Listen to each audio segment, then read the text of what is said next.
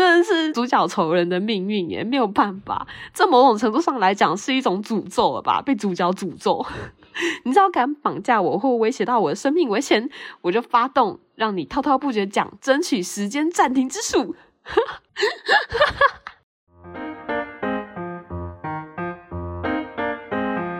嗨，大家好，我是兔兔。因为我的笑点很烂，每个上班星期也很烂，所以就让我来讲一些烂笑话给大家听吧。欢迎来到笑话星期一。昨天我去 IKEA 的时候，发生了一件很可怕的事情。我们昨天去 IKEA 逛街，然后是想要去买书柜，在购物的整个过程当中都还蛮顺利的，没有出什么大问题。IKEA 在最后结完账结账出口区都会卖十块钱的双淇淋，就是 IKEA 最有名的冰淇淋嘛。在吃双淇淋之前，我就赶快先去上厕所。我朋友就在结账出来的地方等我。结账出口区其实是没有厕所的，如果想要上厕所的话，必须要到地下一楼去上。我就坐着手扶梯下去地下一楼，赶快去上厕所。好巧不巧是女厕刚好又排很多人，于是我就排了一下队才处理完内急。我在上厕所之前是从厕所对面的手扶梯下来的，基本上绕了大概整整一大半圈才绕到厕所去。但在厕所旁边呢，就有一个往上的手扶梯。我那时候上了出来，没有多想，就坐着那个往上手扶梯上去一楼了。结果坐上那个手扶梯才是噩梦开始，因为那个手扶梯其实通往的是 IKEA 的入口。不知道大家有没有去逛过 IKEA？IKEA 建筑有个很奇怪的设计，它卖场入口手扶梯是为了要引导逛街的顾客从最顶层开始，让你一层一层逛下来，就是强迫你进来 IKEA 的时候一定要把这一整栋建筑逛完。这或许是一种销售机制策略。IKEA 整栋建筑里面的动线通常都是长这样，所以你一旦进了入口之后，你就一定会坐着电扶梯一路往上，直到最顶。层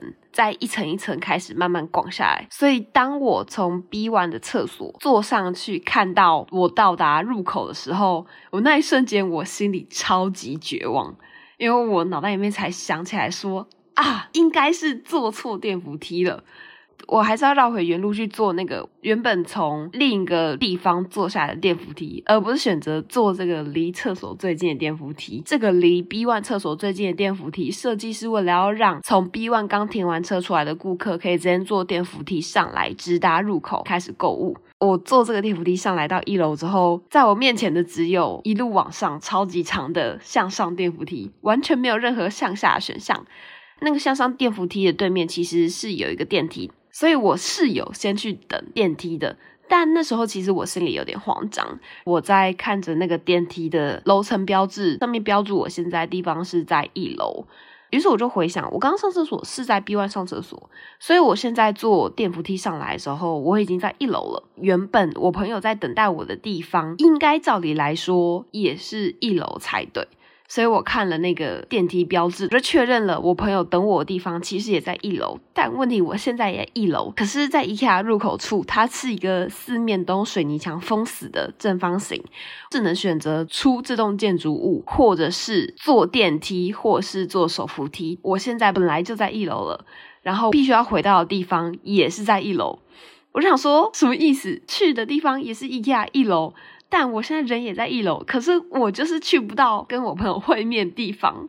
我心里整个超崩溃，到底要怎么办？坐电梯的话，我也不是要去一楼啊，可是要坐回 B one 的话，我又会回到原本要上厕所那一层。于是当场就放弃，决定我就一路坐电扶梯上去，看看有什么办法可以让我回到我原本要去的那个地方。所以我就顺着电扶梯坐到了四楼，也就是 IKEA 原本设计好开始逛街的起点。坐到四楼呢，就有服务人员要准备拿袋子给你，说欢迎开始进入参观选购哦。然后我看到那个准备拿袋子给我的 IKEA 工作姐姐，就露出了一个很绝望、很难过的表情，说：“那那个，我想请问。”然后，IKEA 姐姐一听到我的声音跟看我的表情，她仿佛就好像有种啊，又是来了一个迷路的人啊的表情出现。她马上就凑过来问我说：“你是要去哪里呢？”那时候我看着这个 IKEA 的工作人员姐姐身后散发圣母的光辉，仿佛就是我救世主一样。就看着她描述跟我朋友最后到的地方。工作人员姐姐听完之后就很有耐心、很温柔的跟我说：“没事没事，不紧张。”我教你，你现在只要去那边搭电梯，一路搭到一楼，到那个地方一定要出建筑物外，再稍微往前走一段，你就会看到还有另外一个也是可以走进建筑物的入口，从那边走进去，就是你跟你朋友会汇合的地方了。听到之后，整个是如雷贯顶，赶快去等电梯之外。我就想说，到底谁会知道一定要走出建筑物外，才能走到另一个一楼的区域啊？然后还亏刚刚在那边等电梯，犹豫跟自我怀疑了那么久。虽然理性知道说要去的地方都在一楼平面，但正实际在很慌张的时候，根本判断不出来今天到底要不要出建筑物，或是走哪里才可以回到那个地方。而且再加上我本来就有点路痴，所以在上完厕所走到错误入口处的当下，我就想着说千万不能乱跑，我要想办法在这个建筑物里面回到我原本该去的地方。相信他在 IKEA 入口处上班，一定也遇到超级多像我这种会迷路的人。因为 IKEA 的机制设计，它整栋建筑物里面的走向就是长这样。你一旦走错，你一定要顺着 IKEA 设计的动线一层一层下来，它是没有给你反悔键的。虽然我知道说这样设计是为了购物动线着想，但真的很不人性化。在 IKEA 里面迷路根本就是地狱。只要一不小心坐错一个方向的手扶梯，那你就再也回不去了。最后我回到跟我朋友一开始会合的地方，然后看到我朋友的时候，他对我讲第一句话就说：“你再晚个一分钟，我就要去柜台发布寻人广播了。”他还一直打电话给我，之后才发现我的电话借放在他那边。想说完蛋了，这个人要找不回来了。上个厕所上了半个小时以上，不知道上去哪里。打电话没接之后，他就开始脑补，会不会是上厕所的时候出了什么事？会不会是晕倒在路边，或是被人家抓走了？我就跟他说没有，我只是迷路了而已。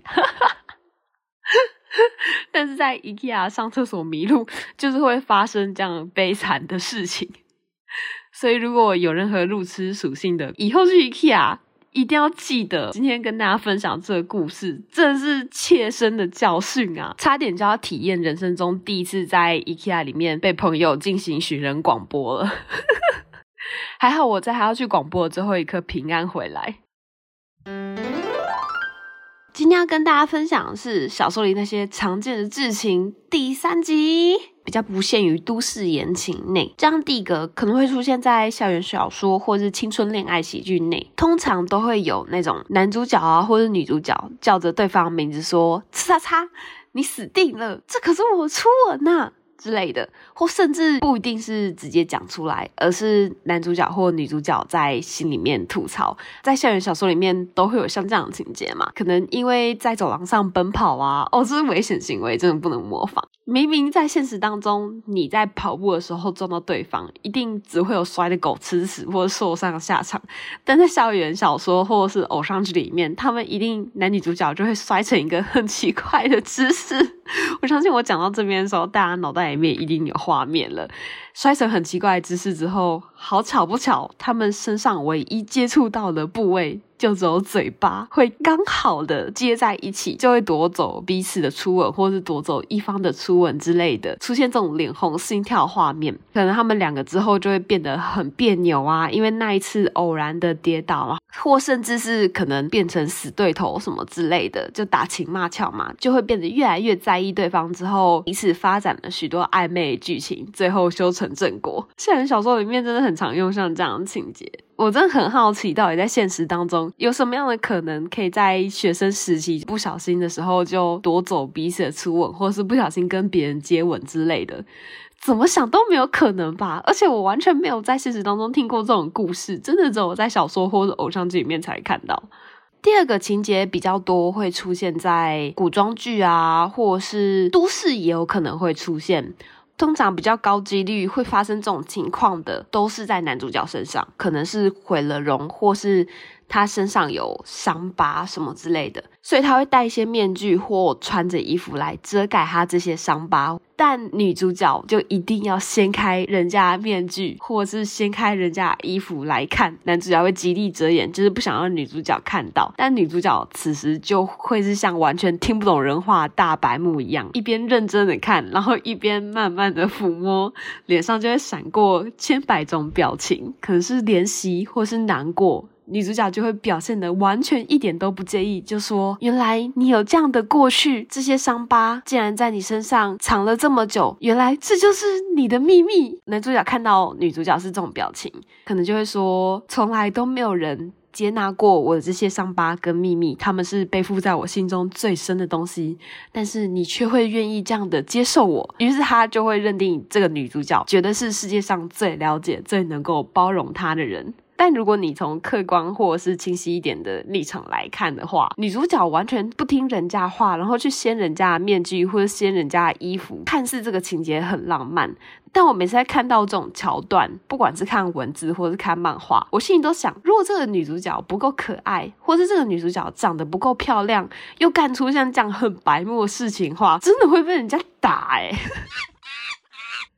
都跟你说不要碰了，但你还硬是要碰，真的不知道在想什么，超级白目。特别是在看漫画的时候，漫画都会把这种氛围描写的很浪漫，是在月光下啊，营造出浪漫暧昧，然后又有一点悲伤氛围。女主角又长得特别好看，我就掀开她的面具，轻轻抚摸人家的伤疤。看似是很浪漫啦，但真的这种场景没有女主角颜值撑起来的话，如果我是男主角，我就真的直接给他扁下去，就讲你不要碰了，你还碰。更不用说后续什么，你是我世界上最懂我、最怜惜我的人了。再说了，如果我是男主角，我会不介意随随便便给人家看伤疤，或者是不介意随随便便让人家知道这些事情的话，我当初到底为什么一定要戴着面具，或是为什么要遮遮掩掩的？拜托，请体谅一下人家好吗？下个情节，通常在那种比较虐的言情小说里面，很常会出现一种情况，或者是一个比较老套剧情是，男主是一个非常霸道的个性，然后占有欲也很强，女主的个性比较冷淡，可能比较不是那么小女人的类型，很冷淡的同时，性格也很倔强，所以就会一物克一物。在这种情节里面，男主就很有可能会说一句话，是说我得不到的，别人也别想得到。我要毁了你！但女主角就是性格倔强嘛，听到这些话，她就是更会去反抗，于是后面就会有很多的爱恨情仇。我觉得像这种把男主个性描写的很霸道的小说情节，现在已经好像不太流行了，可能跟近年来女权意识的抬头有些关系。小说、电视剧、电影情节，像这种故事类型当中出现了个性很霸道男主的话，他整个在剧情的描写过程当中，一旦女主角的个性没有描写好，就很容易造成一些不太好的观念和形象传达。所以最近也越来越多小说情节不会把男主角写的像是那种非常霸道，或甚至用另一种话来讲，大男人主义很强。我觉得可能是在以前小说里面会比较常出现这种狗血情节和个性描绘，下一个可能比较多会在小说里面搞笑的部分出现。如果目光能杀人的话，他已经死了无数次。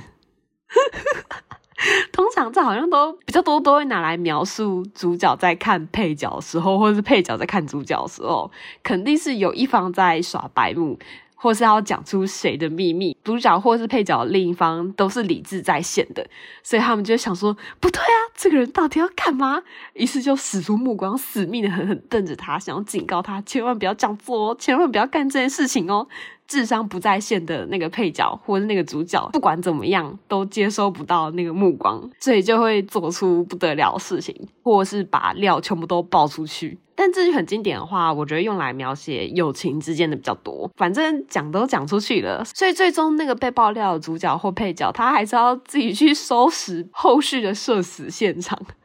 真的很可怜。但这就比较在搞笑的桥段当中会出现，所以也没有办法。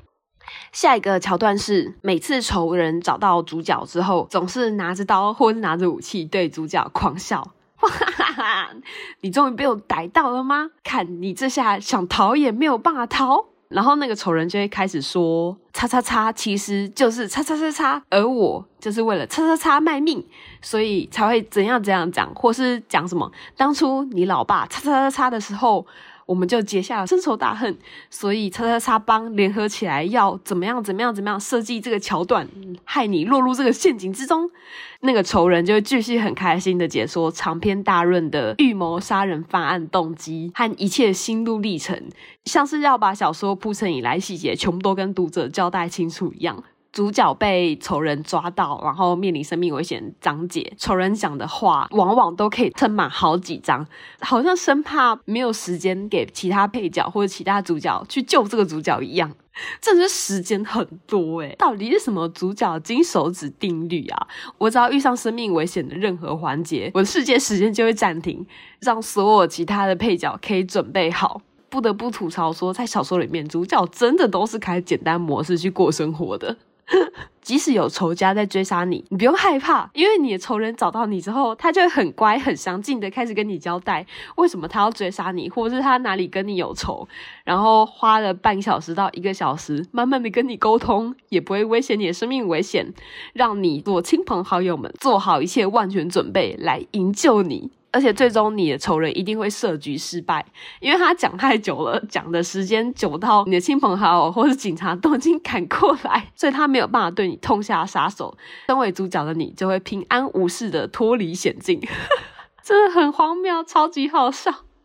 然后这个仇人在发现已经有人要来救主角之前，他就会临走，对着主角说：“哼，你给我记住。”下次我一定还是会逮到你的，然后就扬长而去。但问题是你下次在逮到主角的时候，你还是会受主角光环影响，所以就被迫开始讲长篇大论的心路历程解释，又落得主角被人家引诱走的下场，真的是主角仇人的命运也没有办法。这某种程度上来讲是一种诅咒了吧？被主角诅咒。你知道敢绑架我或威胁到我的生命危险，我就发动让你滔滔不绝讲，争取时间暂停之术。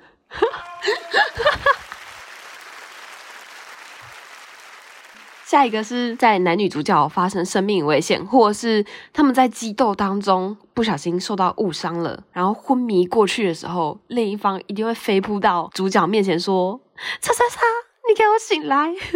我命令你立刻给我睁开眼睛，听到没有？”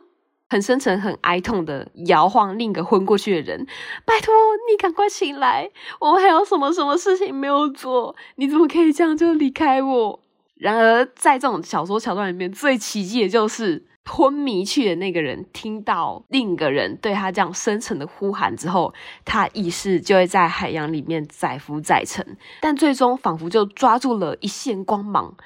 听到了熟悉的人在唤醒他的声音，意识浮出了水面，然后慢慢睁开眼睛就醒了。如果真的在现实当中，因为意外昏过去的人可以透过这个方法唤醒的话，那这世界上就不需要医生好吗？所有的一切重大伤痛或者是昏迷，都可以用爱与勇气来治愈。大家在现实当中不要相信这件事情，在小说里面才会发生。如果现实当中遇到什么意外或者有人昏迷的话，最好办法还是赶快先打一一九。要记得之前在国高中课堂上面学的 CPR 急救方式，去拿那种 CPR 急救装置。打完一一九之后，再请周遭人一起协助，帮助昏迷的人进行正确的 CPR，这才是正确的手续，知道吗？知道吗？大家真的不要被小说搞混，有这样的急救观念是很重要的。今天分享情节虽然没有很多，但我觉得都还蛮精彩的，后劲很强。而且比较有趣的是，这集跟前几集不一样。前几集大部分都是都市言情，但这集就有一些校园爱情小说啊，或者是古装剧啊，或者是不同风格的会出现的常见剧情跟桥段。如果大家喜欢听我分享这种好笑又狗血的小说情节的话，欢迎记得追踪和订阅笑话星期一哦。我是兔兔，那就让我们下星期一再见啦，拜拜。